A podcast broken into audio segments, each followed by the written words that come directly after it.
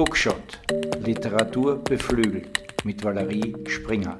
Der Roman Männer töten von Eva Reisinger. Zum Inhalt. Eva Reisinger entführt in die Welt von Anna Maria, die ein typisches Leben in der Großstadt führt, geprägt von ihrer Arbeit in einer angesagten Firma, Wochenendabenden in Clubs mit Freundinnen und den Wirren einer komplizierten Ex-Beziehung. Ihr Leben nimmt eine unerwartete Wendung, als sie Hannes in einem Nachtclub begegnet, einem Mann aus Engelherzkirchen, einem oberösterreichischen Dorf. Die Überraschung kulminiert, als Anna Maria eines Morgens neben Hannes in diesem Dorf aufwacht. Die anfänglichen Klischees von Kühen, Knödeln und Kirchturmglocken werden von Reisinger geschickt inszeniert, doch bald erkennt Anna Maria, dass nicht alles so stereotyp ist, wie es zunächst scheint. Fragen nach der Existenz einer Frau als Pfarrerin in einem katholischen Dorf, dem ungewöhnlich lauten Feiern der Frauen und dem Verschwinden der Männer werfen Rätsel auf.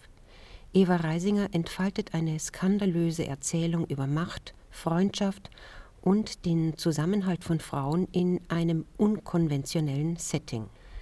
Jetzt eine Textprobe. Dem Buch ist eine Triggerwarnung vorangestellt. In diesem Buch sterben Männer. Es finden Beschreibungen von patriarchaler, sexueller und psychischer Gewalt statt. Wir alle stellen es uns manchmal vor, wir stellen uns Fragen. Fragen wie, was wäre wenn? Wie du es tun würdest?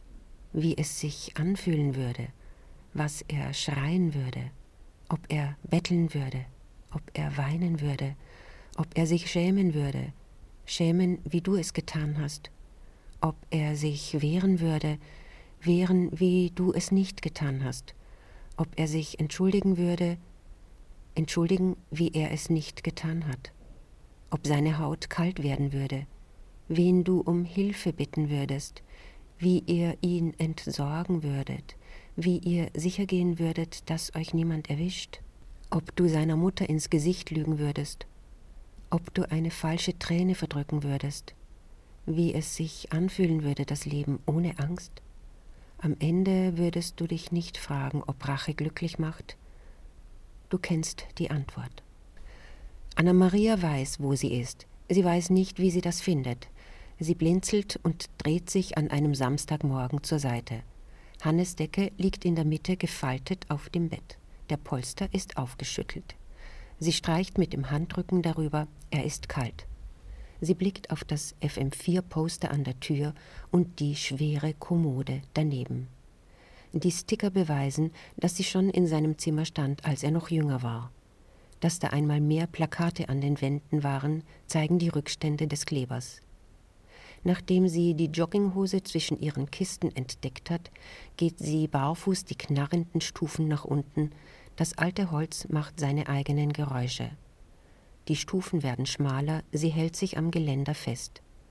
Im Vorhaus angekommen, öffnet sie die massive Tür, der Frühstückstisch ist gedeckt, Hannes ist aber nicht da.